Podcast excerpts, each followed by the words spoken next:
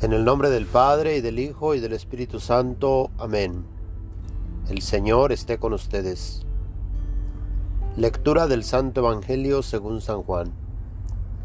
En aquel tiempo Jesús dijo a sus discípulos, No pierdan la paz. Si creen en Dios, crean también en mí. En la casa de mi Padre hay muchas habitaciones. Si no fuera así, yo se lo habría dicho a ustedes porque ahora voy a prepararles un lugar. Cuando me haya ido y les haya preparado un lugar, volveré y los llevaré conmigo, para que donde yo esté, estén también ustedes. Y ya saben el camino para llegar al lugar a donde voy. Entonces Tomás le dijo, Señor, no sabemos a dónde vas. ¿Cómo podemos saber el camino? Jesús le respondió, yo soy el camino, la verdad y la vida. Nadie va al Padre si no es por mí. Si ustedes me conocen a mí, conocen también a mi Padre. Ya desde ahora lo conocen y lo han visto. Le dijo Felipe, Señor, muéstranos al Padre y eso nos basta. Jesús le replicó, Felipe, tanto tiempo hace que estoy con ustedes ¿Y todavía no me conoces? Quien me ve a mí, ve al Padre. Entonces, ¿por qué me dices, muéstranos al Padre? ¿O no crees que yo estoy en el Padre y que el Padre está en mí? Las palabras que yo les digo no las digo por mi propia cuenta. Es el Padre que permanece en mí quien hace las obras. Créanme, yo estoy en el Padre y el Padre está en mí. Si no me dan fe a mí, créanlo por las obras. Yo les aseguro, el que crea en mí hará las obras que hago yo y las hará aún mayores, porque yo me voy al Padre.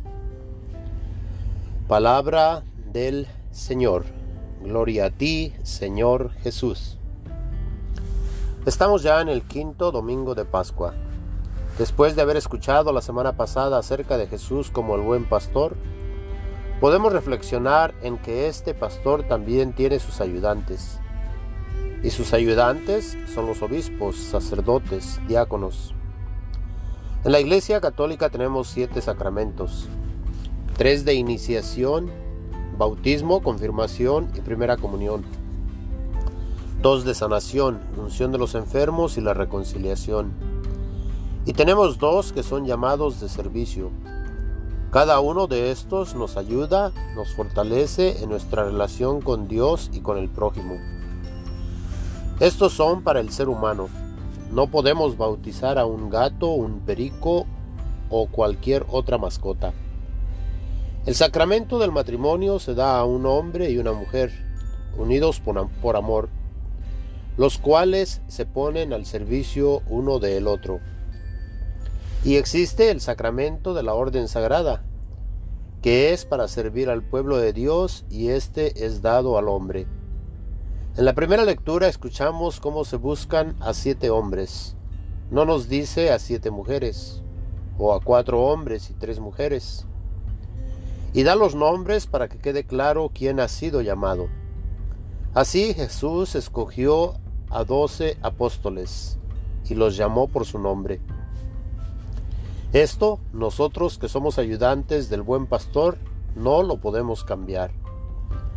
Y cada cual tiene su misión en lo que se refiere al clero de la Santa Iglesia. En días atrás estuvo con nosotros nuestro obispo David Maloy para confirmar en la fe a los jóvenes que se han preparado para recibir este sacramento. Cuando el obispo está presente, él, el obispo, nos explica las escrituras ¿O puede él asignar a otro obispo, a algún sacerdote o a un diácono? Cuando el obispo no está presente, pero hay un sacerdote y un diácono, el sacerdote está llamado a explicar las escrituras, pero él también puede asignar a otro sacerdote o a un diácono para explicar las escrituras. Lo que no se puede hacer es asignar a alguien que no ha recibido el sacramento de la orden sagrada. Esto es la regla dentro de la misa. Y hacer algo diferente se considera un abuso litúrgico. Desde el principio de la Iglesia ha existido la ordenación de los diáconos. Estos son ordenados para asistir al obispo y asignados por él para ayudar a los sacerdotes dentro de las parroquias de su diócesis. En este día escuchamos acerca de la ordenación de los primeros siete diáconos, entre ellos Esteban, Felipe, Prócolo y otros. De lo que ellos hacían podemos encontrar en el libro de los Hechos de los Apóstoles. Capítulos 7 y 8 nos hablan acerca de Esteban y Felipe. Esteban fue el primer mártir y la iglesia recuerda su memoria la semana después de Navidad. Nos podemos preguntar, ¿por qué lo mataron? Y la respuesta la encontramos en el libro de los Hechos de los Apóstoles capítulo 7. Ahí Esteban proclamó a Jesús como el Mesías que habría de venir. Comenzando con Abraham, como Dios lo llamó, y le dijo que saliera de sus tierras. Le prometió muchos descendientes, aun cuando ya tenía una edad avanzada, junto con su esposa Sara. De ellos nació Isaac, el hijo de la promesa, el cual tuvo a Jacob, del cual nace la nación de Israel los cuales, estando como esclavos en Egipto, reciben a Moisés, el cual con la ayuda de Dios los libera de la esclavitud. A este Moisés Dios le revela su nombre, yo soy. Dios es el eterno presente. De este pueblo nacen los profetas, los jueces, los reyes, entre ellos el rey David. Y de la descendencia de David nace el Mesías en Belén por explicar las escrituras, Esteban fue apedreado, pero eso no le importó. Lo que él hizo fue proclamar a Jesús como el Mesías, como hijo del Dios vivo, como Dios mismo hecho hombre. Y por otro lado, en el capítulo 8, Felipe baja a la ciudad de Samaria y les predicaba a Cristo. La gente escuchaba con atención lo que decía Felipe y veían las señales que realizaba. De los poseídos salían los espíritus malignos y muchos paralíticos y cojos quedaban curados. Muchos aceptaron el mensaje de Felipe referente a Jesús y se bautizaron. Al enterarse los apóstoles que la gente en Samaria aceptaba la palabra de Dios que Felipe anunciaba, bajó Pedro y Juan, los obispos, les impusieron las manos y recibieron el Espíritu Santo. Después el ángel del Señor habló a Felipe diciendo, Levántate y marcha hacia el medio de mediodía por el camino que baja de Jerusalén, es decir, al desierto. Por ahí bajaba un etíope, alto funcionario de la reina de Etiopía, el cual leía el libro del profeta Isaías, pero no entendía lo que leía. Se acercó Felipe y le explicó el texto de la escritura y se puso a anunciarle la nueva, buena nueva de Jesús. Al encontrar agua en el camino, Felipe bautizó al eunuco. Y así Felipe recorría las ciudades evangelizando. En el capítulo 21 encontramos que Felipe dio hospedaje a los discípulos en su casa y que tenía cuatro hijas vírgenes que profetizaban. Esto es lo que encontramos acerca de los diáconos en la Sagrada Escritura. Los diáconos pues estamos llamados a diferentes ministerios de acuerdo a la necesidad que se presente en nuestro diario vivir. En la segunda lectura, San Pedro nos anuncia que al acercarnos a Jesús, la piedra viva, rechazada por los hombres, pero elegida y preciosa a los ojos de Dios, también ustedes, nosotros, a manera de piedras vivas, somos edificados como una casa espiritual para ejercer un sacerdocio santo y ofrecer sacrificios espirituales, agradables a Dios por Jesucristo. Nos dice pues que por el hecho de ser bautizados, ustedes, nosotros, somos una raza elegida, un sacerdocio real, una nación santa, un pueblo adquirido para anunciar las maravillas de Dios. el cual por medio de Jesús nos ha sacado de las tinieblas y nos trae a la luz. En nuestro bautizo se nos unge con aceite y se nos da la dignidad de ser llamados hijos de Dios. Y por eso llamamos a Dios Padre.